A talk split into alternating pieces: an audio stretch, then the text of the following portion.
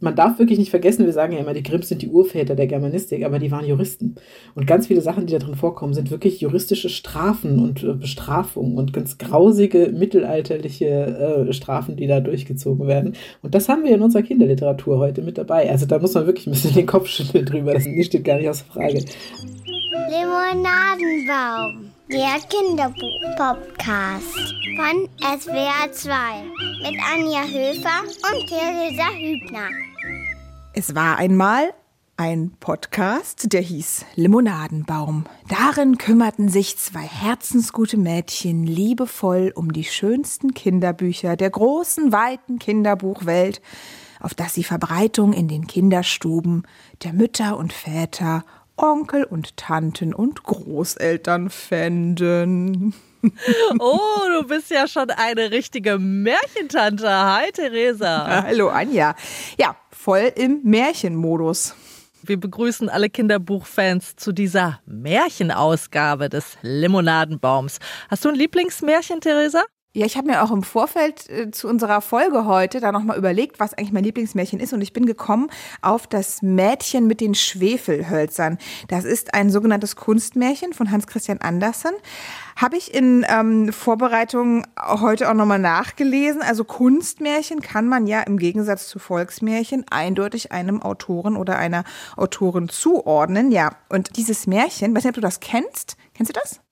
Ja, ich erinnere mich sehr dunkel. Also den Titel kenne ich, das Märchen mit den Schwefelhölzern. Das ist dieses sehr arme Mädchen, das, glaube ich, Streichhölzer verkauft. Genau, sitzt am Straßenrand. Es ist, glaube ich, Weihnachten oder Silvester und sie zündet dann ein Streichholz nach dem anderen an, um sich zu wärmen. Aber am Ende erfriert sie und das ist ganz furchtbar tragisch. Und ich weiß noch, dass mich das super berührt hat, auch zu Tränen gerührt hat. Hm. Du hast auch ein Lieblingsmärchen? Ja, ich, ähm, das kannte ich früher als Kind noch nicht. Das habe ich jetzt erst mit meiner Tochter entdeckt. Das heißt, der süße Brei ist von den Brüdern Grimm. Und das ist erzählt noch von so einer Zeit, äh, wo die Menschen wirklich noch Hunger leiden mussten. Da bekommt so ein bettelarmes Mädchen von einer alten Frau diesen Zaubertopf geschenkt. Und der hört auf das Kommando Töpfchen koche und kocht dann ganz herrlichen süßen Brei. Und auf den Spruch Töpfchen steh hört es wieder auf, das Töpfchen. Das Mädchen kommt damit ganz prima zurecht, aber einmal ist die Mutter alleine zu Hause und hat richtig Hunger und lässt das Töpfchen kochen. Und dann fällt ihr aber leider der Spruch zum Stoppen nicht mehr ein. Und dann passiert dieses wirklich herrlich Absurde. Die ganze Stadt versinkt nach und nach so schön im Brei. Der quillt erst aus dem Fenster dieses kleinen Hauses, aus der Küche und streckt sich dann in sämtliche Gassen, begräbt irgendwie die ganze Stadt unter sich, dieser Brei. Und erst äh, als das Mädchen so durch den Brei wieder nach Hause kommt und sagt, Töpfchen steh, hat der Spuk ein Ende. Und es ist irgendwie komplett grotesk. Eine Stadt, die ja. so im Brei versinkt. Und man weiß auch gar nicht, was ist eigentlich die Botschaft.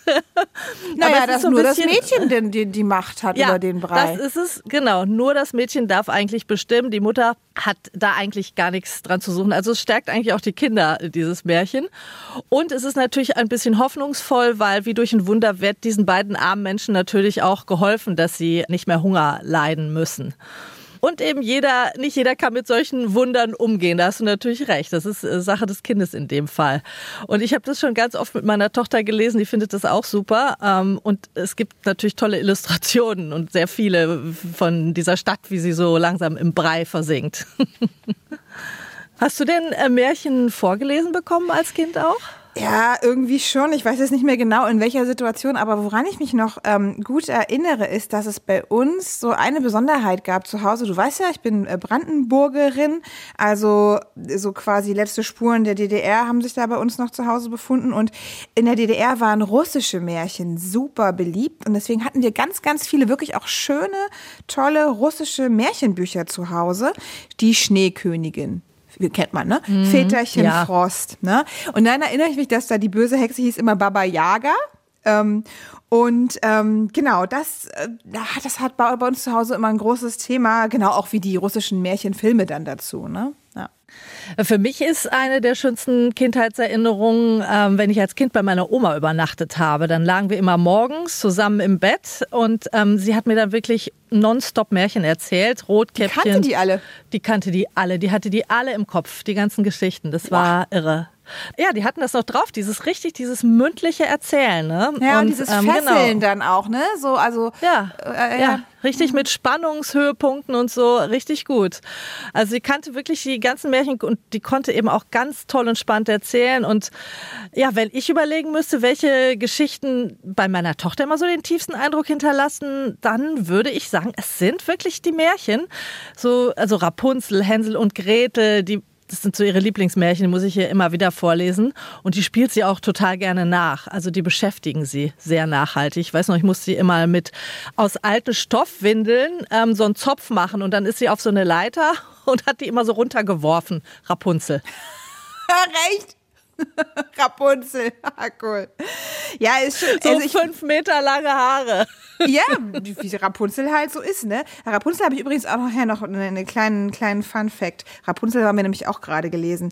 Ja, ich finde schon auch großartig, genau wie du es gerade beschreibst, ne? Märchen, die faszinieren echt bis heute.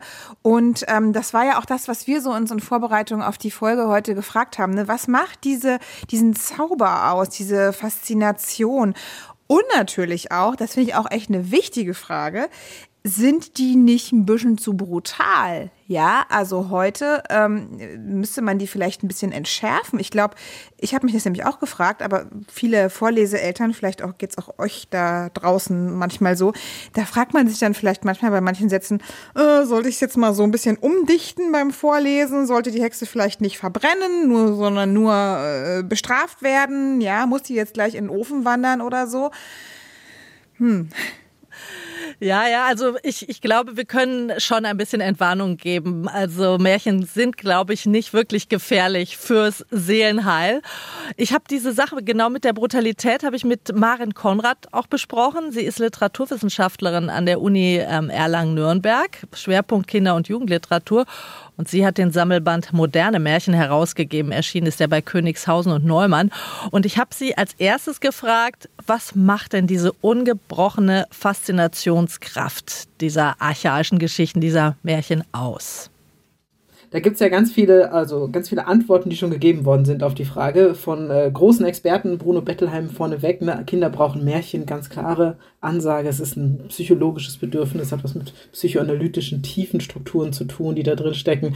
Also das ist so ein bisschen die Forschungsantwort, äh, die man geben kann, dass da wirklich so Urbilder drin stecken und auch Urthemen, die uns immer beschäftigen. Der Verlust von Elternteilen, die Angst im Dunkeln, die Angst allein zu sein, alles, was Kinder so umtreibt, das steckt in diesen Märchen Märchen drin und das wird da ähm, verhandelt. Und ich glaube, Kinder merken auch, dass ähm, ihre Eltern die Texte schon kennen und auch diese Welten schon kennen und auch mit diesen Ängsten selber schon ihre Kindheit verbracht haben. Und ich glaube, dass dieses Teilen der Angst, der Urangst, die man als Kinder so hat, mit den Eltern sehr viel ausmacht im Märchen. Ich glaube, das ist ein ganz, ganz großer Punkt, warum diese Texte über Generationen hinweg immer weiter wandern. Das ist so eine Art Ort, wo wir uns über Angst unterhalten und die verhandeln zusammen. Das heißt, man gruselt sich vor diesen Märchen, man kann Angstsituationen ja durchleben, aber sie geben ja gleichzeitig, indem man das gemeinsam erzählt, dann auch Trost. Und sie gehen ja natürlich immer gut aus am Ende, oder? Ist Ganz das nicht genau. ein großes Muster, das Happy End? Ja, das wäre mein nächster Satz gewesen, genau. Das eine ist die große Angst und das andere ist aber einfach die große Beruhigung zu wissen, es ist ein Märchen. Und ein Märchen hört immer auf mit, und wenn sie nicht gestorben sind, dann leben sie noch heute. Und ähm, im Märchen wird halt nicht auf der guten Seite gestorben, sondern nur auf der schlechten Seite. Und das ist genau das, ja, richtig. Jetzt kommen uns die alten Märchen, zum Beispiel der Brüder Grimm, eben heute oft sehr brutal vor. Also der Wolf, der die Großmutter und das Rotkäppchen frisst, die Hexe, die den Hänsel einsperrt und mästet und ihn essen will und mhm. äh, die dann selbst am Ende brutal im Ofen verbrennt. Manche denken ja, das kann man Kindern heute in dieser Direktheit nicht mehr so zumuten. Was denken Sie darüber? Das ist äh, ganz witzig, weil sie jetzt immer heute gesagt haben. Das Gleiche haben Eltern auch bei der Entstehung der Märchen schon gedacht. Also als die Grimms das das erste Mal rausgebracht haben, die erste Ausgabe war ein Ladenhüter, weil alle entsetzt waren, wie grausam diese Texte sind. Ähm, und man darf wirklich nicht vergessen, wir sagen ja immer, die Grimms sind die Urväter der Germanistik, aber die waren Juristen. Und ganz viele Sachen, die da drin vorkommen, sind wirklich juristische Strafen und äh, Bestrafungen und ganz grausige mittelalterliche äh, Strafen, die da durchgezogen werden. Und das haben wir in unserer Kinderliteratur heute mit dabei. Also da muss man wirklich ein bisschen den Kopf schütteln drüber. Das steht gar nicht aus Frage. definitiv ist es so, dass man es ähm, bearbeiten und reduzieren muss ähm, und mit den Kindern zusammen lesen muss und dass es ein gemeinsamer Leseprozess ist. Aber auch da, die Grimms haben selber darauf geantwortet in ihrem Vorwort und sagen ganz klar, man darf jedem Kind nur das zumuten, was man ihm auch zumuten kann. Man darf das Kind aber auch nicht zu sehr schützen. Ähm, man kann eine Pflanze, das ist jetzt ein Zitat aus dem Vorwort, nicht die ganze Zeit unter einem Glasschuber zu Hause stehen lassen und es niemals, sie niemals raus in den Regen lassen. Man muss ein Pflänzchen auch mal in den Regen stellen, damit es was vom Leben erfährt. Und so haben die ihre Märchen geschrieben. Also die Märchen sind für die so ein bisschen der erste Regen im Leben, den man abbekommt, bevor es dann wirklich ernst wird draußen. Ja, gibt es entschärfte Versionen der klassischen Märchen inzwischen eigentlich auch? Es gibt ganz, ganz viele. Also man kann wirklich, wenn man sich umschaut bei den großen Buchhändlern, jedes Märchen ist adaptiert worden und es gibt quasi Stufen. Man kann eigentlich von FSK 0 bis FSK 18 mittlerweile Hänsel und Gretel ähm, wirklich durcharbeiten. Von frühen Märchen, wo alles ganz brav ist, der Hexe nichts passiert, die einfach nur erschreckt wird.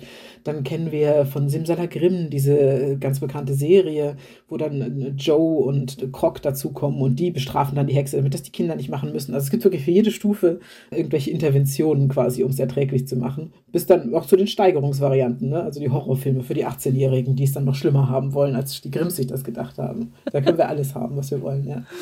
Ja, ich muss sagen, ich habe meiner Tochter, glaube ich, die relativ klassischen Texte vorgelesen und die blieb relativ ungerührt davon, weil ich finde, das hat auch manchmal so was comichaft überzeichnetes und am Ende springen sie ja halt auch wieder alle raus aus dem Bauch des Wolfs. Ja, ja. So, ja, ja, außer die arme Hexe, die kommt nicht wieder, aber die war ja auch böse. Also insofern, also ich finde es jetzt auch nicht so schlimm. Also ich habe es ja an der Reaktion meiner Tochter gesehen. Ich glaube, die hat das jetzt nicht sehr tief traumatisiert, aber sie hat es sehr fasziniert.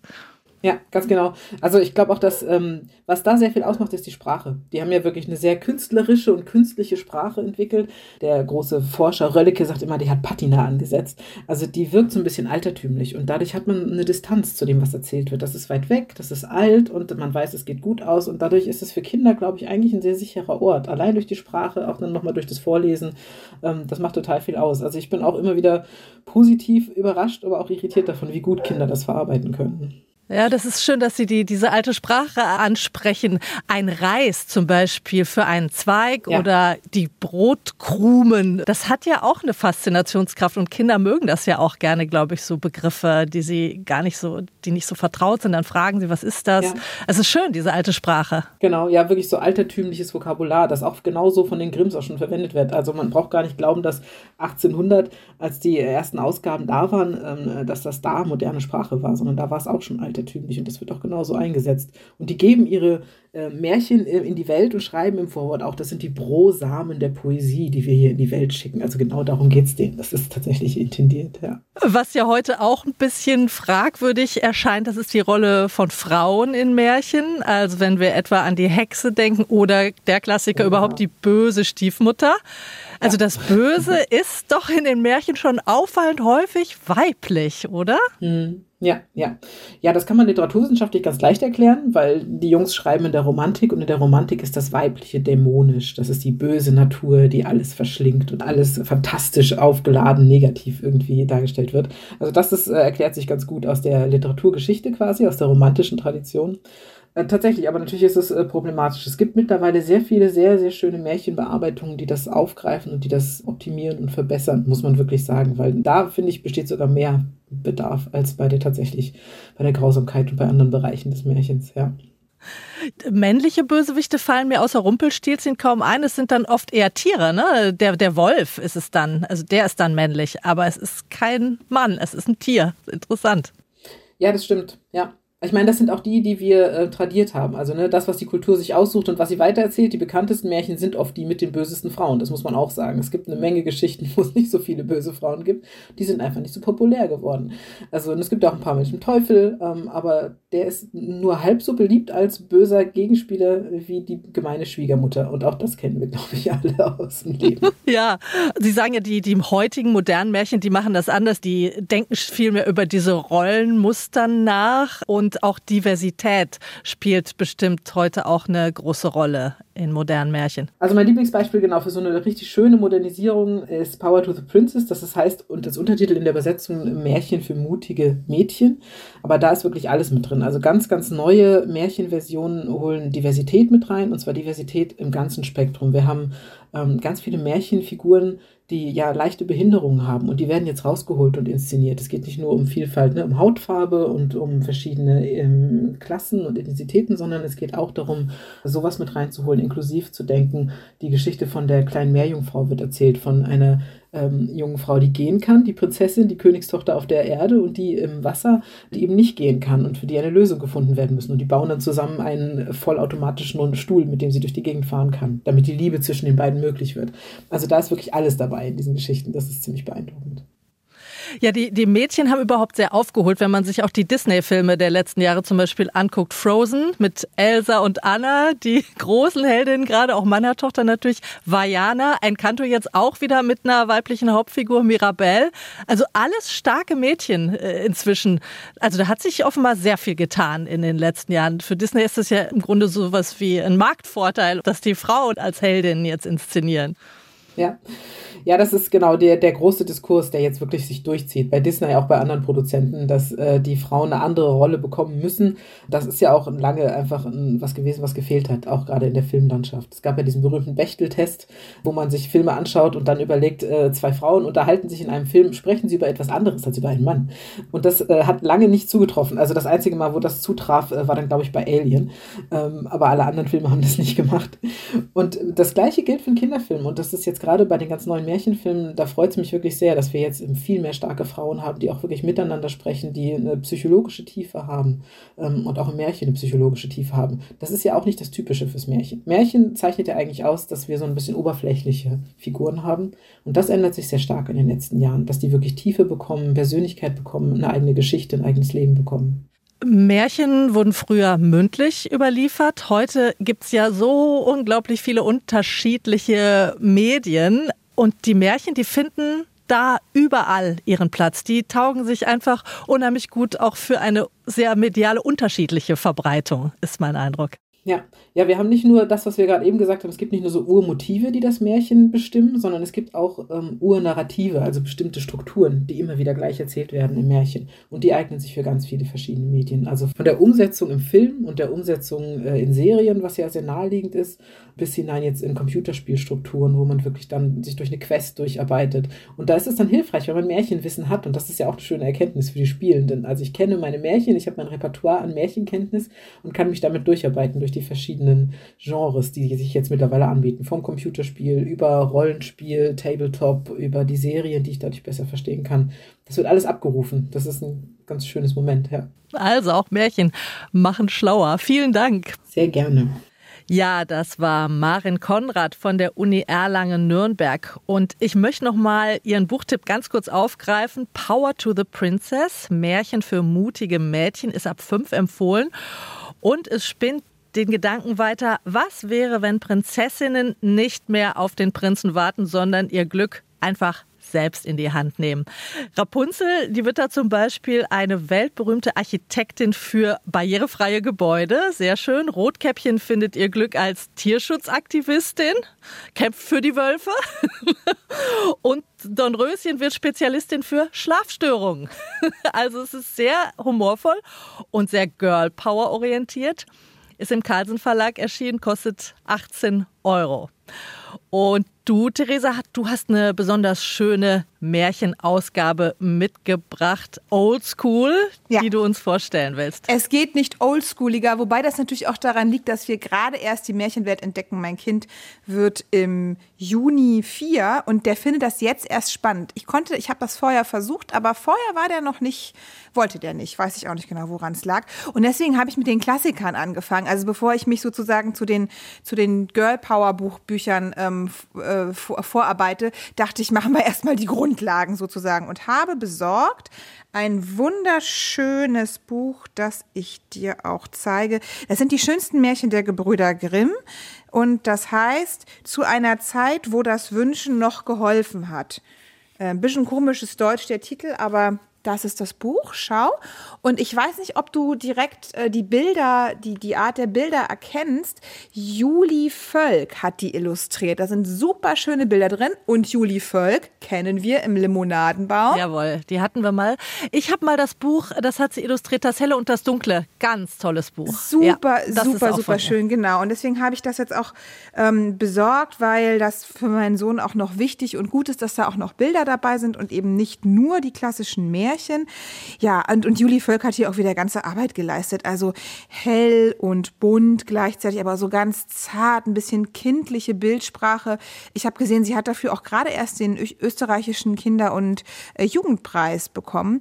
Und die Geschichten in dem Buch, das sind natürlich die Klassiker äh, von den Gebrüder Grimm, ähm, also von Hänsel und Gretel über Bremer Stadtmusikanten Dornröschen, und die haben so eine schöne Ordnung, finde ich, weil die sind nach Themen geordnet. Also zum Beispiel findet man Dornröschen oder Rapunzel unter von Königstöchtern und anderen feinen Mädchen. So ganz, ganz. Sehr schön. Und wie ist die Sprache? Ist das noch die alte Brüder Grimm-Sprache oder haben die es modernisiert? Ja, also sie haben, das kann man hinten auch nachlesen, die Rechtschreibung auf jeden Fall sehr angepasst, damit man das lesefreundlich gestaltet. Und die sind aber sprachlich schon sehr an diesen äh, Kinder- und Hausmärchen der Gebrüder Grimm, an dieser Ausgabe aus so der Mitte des 19. Jahrhunderts Ansatz äh, sehr stark orientiert. Das merkt man schon. Also die, die alten schönen Wörter, von denen wir auch eben im Interview gesprochen haben, wie Brot, Krumm oder Reis für Zweig, das kommt durchaus vor in dem Buch, ja? Ja, genau, das, das tun sie. Und äh, das war auch so ein Punkt, äh, wo ich überlegt habe, ob es denn doch das Richtige ist. Ich kam da schon manchmal ins Schleudern, ähm, wenn es zum Beispiel bei Rapunzel ja darum geht, dass da eben diese Rapunzeln im Garten der Zauberin wachsen. Und mein Sohn natürlich, was sind Rapunzeln? Und ich so, äh, ja, äh, das ist so Gemüse, Salat, äh, Rucola und das will die dann so gerne essen und so. Äh, und dann wusste ich aber gar nicht genau, ist es überhaupt Rucola? Das war so ein, so ein Halbwissen und habe das dann heimlich recherchiert. Also übrigens, jetzt hier kommt der Fakt, äh, Rapunzeln sind tatsächlich Salat, aber eher Feldsalat, nichts mit Rucola. Aber jedenfalls, das war so, wo ich gemerkt habe, ähm, man muss sich jetzt auch nicht übermäßig stressen mit der, mit der alten Sprache, ne? Also, ja, man kann es auch, also oft kann man auch einfach sagen, weiß ich jetzt gerade auch nicht so richtig, oder man guckt es eben halt nochmal nach, dass, was, dass ein Reis eben ein Zweiglein ist. Und äh, ziemlich dankbar war ich zum Beispiel dem Gerstenberg Verlag, aber an einer Stelle muss ich echt sagen, nämlich beim Märchen Das singende, springende Löweneckerchen. Weißt du, was ein Löweneckerchen ist? Keine Ahnung. Ich wusste es wirklich auch nicht und natürlich habe ich die Frage gestellt bekommen. Ähm, aber das steht in Klammern da, das ist eine Lerche, also der Vogel, den der oh. Vater der Tochter Mhm, genau, mitbringt. Also mein Tipp zu einer Zeit, wo das Wünschen noch geholfen hat, Brüder Grimms Märchen mit fantastischen Bildern von Julie Völk, das ist bei Gerstenberg erschienen, kostet ja, stolze 32 Euro, viel Geld, aber auch viele Märchen. Und das Buch ist wirklich ganz hochwertig gemacht, so mit so einem schönen, wertigen Einband, mit so Goldschrift auch so. Und wer sich vielleicht vor der Investition die schönen Bilder, die ich gerade erwähnt habe, mal anschauen will, ihr Lieben da draußen, wir haben Fotos auf swr2.de slash Limonadenbaum natürlich gestellt. Ja, vielen Dank.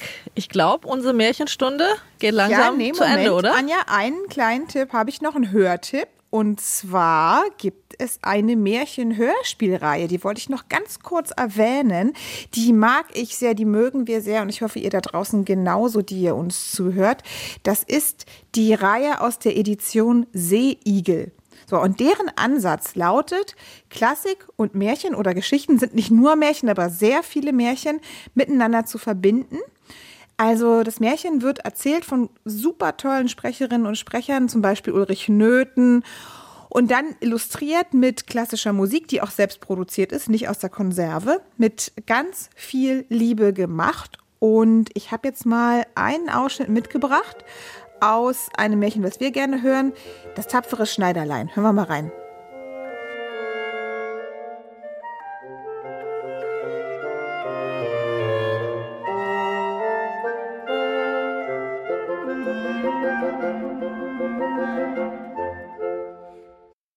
Sein Weg führte ihn geradezu auf den höchsten Berg. Und als er den Gipfel erreicht hatte, So saß da zu seiner großen Überraschung ein gewaltiger Riese. Das Schneiderlein ging beherzt auf ihn zu und sprach ihn freundlich an. Guten Tag, mein Freund. Sieh an, du sitzt hier und besiehst dir wohl weitläufig die ganze Welt. Und ich bin eben auf dem Weg genau dahin und will mein Glück machen. Wie wär's, mein Freund, wenn wir zusammengehen? Der Riese blickte verächtlich auf den Winzling herab und fragte Was wagst du, erbärmlicher Erdenwurm, mich anzusprechen? Da antwortete das Schneiderlein Guter Freund, kannst du lesen, was ich für ein Mann bin? Ich bin dir durchaus ebenbürtig. Er deutete auf seinen Gürtel, und der Riese las, stockend, sieben auf einen Sch St Streich. Und da der Riese nicht wusste, dass von Fliegen die Rede war, bekam er etwas Respekt vor dem winzigen Kerl. Und so beschloss er, den Erdenwurm zu prüfen, wie weit es denn mit seiner Kraft tatsächlich bestellt war.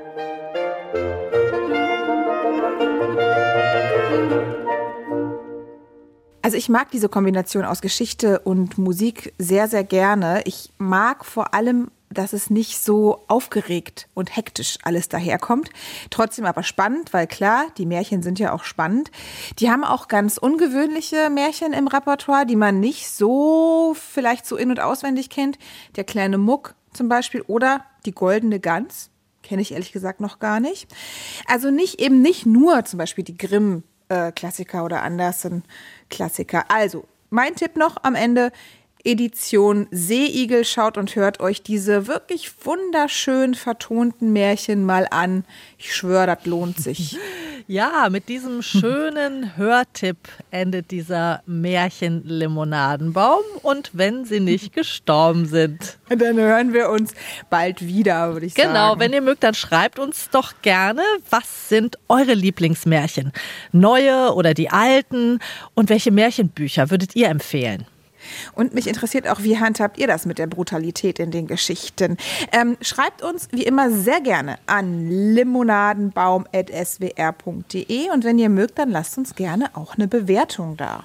Und sie lebten glücklich unterm Limonadenbaum bis an ihr Lebensende. Genau, sehr, sehr glücklich, sehr zufrieden, bis dass der Tod sie scheidet. Äh, nee, Theresa, das ist jetzt wieder was anderes.